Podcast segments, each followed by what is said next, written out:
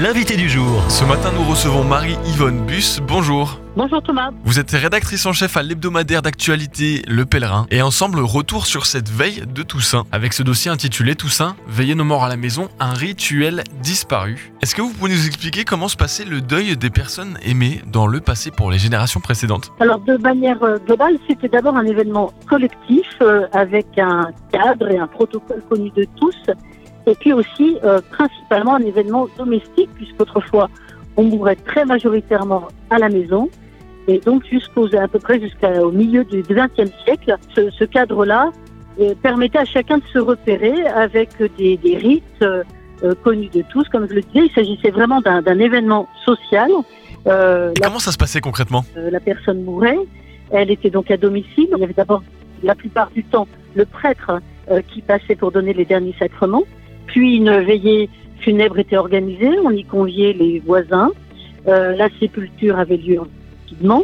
Le corbillard euh, traversait le, le- le village ou, ou la ville. Tout cela faisait parfaitement partie de, voilà, de la vie euh, courante. Est-ce que vous pouvez nous, nous expliquer le but de ces moments si particuliers? Alors, je crois que le, le but est, est un but vraiment d'humanité, c'est-à-dire qu'il s'agissait de, de traverser collectivement la peine, d'assurer aussi aux familles dans le deuil une forme de, consolation. Euh, il y avait une prise en charge familiale euh, très forte hein, ju- jusqu'au jusqu'au milieu du XXe. Euh, on ne laissait pas un veuf seul, ni une veuve ni un veuf. hein. On lui dépêchait, on allait lui dépêcher une cousine, une tante, une sœur parfois qui allait se, sacrifier pour accompagner ce veuf. Voilà, il y avait vraiment une forme de, de prise en charge. Et puis, bien entendu, la prise en charge spirituelle était importante, puisque dans, dans, dans une société où euh, une partie, une grande partie des, euh, des Français étaient, étaient catholiques, euh, il y, avait cette, cette consolation de, de croire en, en la vie éternelle.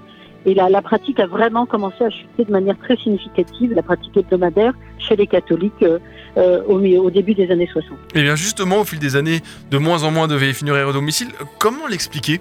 Alors en fait, ça s'explique pour un ensemble de raisons euh, sociologiques. Euh, D'une part, l'exode rural euh, qui fait que les personnes se sont retrouvées en ville, donc avec des circuits de voisinage beaucoup moins vivants, des appartements plus petits, donc c'est pas forcément facile de réunir du monde dans un appartement petit. Également, euh, dans la- l'activité féminine a fait que les femmes, c'est une bonne chose évidemment, ont trouvé une activité, mais ont peu à peu perdu un savoir-faire féminin qui était vraiment celui qui était transmis euh, du soin domestique des mourants. Euh, les, les femmes savaient faire euh, la, la toilette mortuaire, euh, les linceuls étaient préparés à l'avance dans les armoires.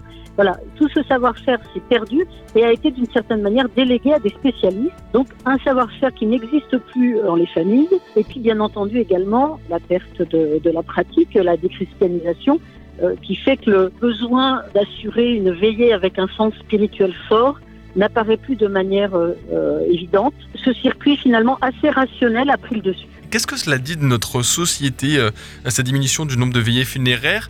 Est-ce qu'on pourrait parler d'un petit peu de déshumanisation du deuil ou alors de, de désintérêt? De désintérêt, je ne sais pas. Alors, ce qu'il faut rappeler quand même qui est très important, c'est que aujourd'hui, euh, il y a à peine un quart des Français qui meurent à domicile. hein. L'essentiel des décès ont lieu pour 53% en milieu hospitalier, euh, 13% à l'EHPAD. On a été dépossédé, peut-être pas de manière très volontaire, en tout cas consciente de la mort, parce que aujourd'hui, le, les défunts, on ne les voit pas ou plus. Ils, euh, ils passent de, hélas, de leur lit d'hôpital à la chambre mortuaire de l'hôpital, puis au funérarium. Donc, il y a eu cette propension peut-être à déléguer, déléguer l'accompagnement euh, des défunts pour des raisons d'efficacité à des sociétés spécialisées.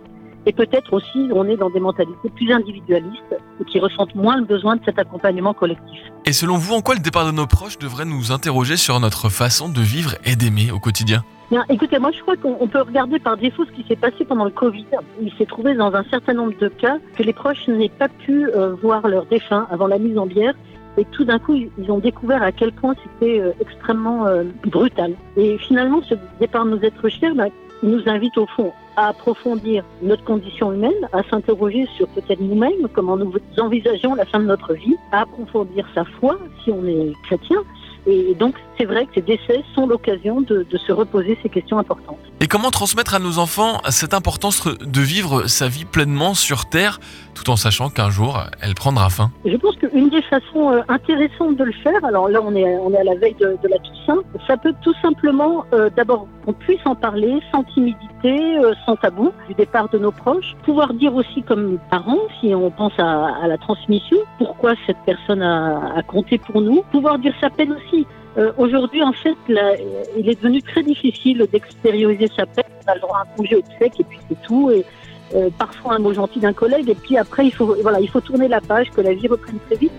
Et je pense que c'est éducatif pour des enfants de dire qu'on peut dire son chagrin euh, et qu'on peut être à plusieurs pour, euh, dans, dans, dans, cette peine-là. Merci pour votre éclairage, Marie-Yvonne Bus, rédactrice en chef à l'hebdomadaire d'actualité Le Pèlerin. Merci d'être passé par Phare FM. Au revoir Thomas. Retrouvez ce rendez-vous en podcast sur farfm.com slash replay.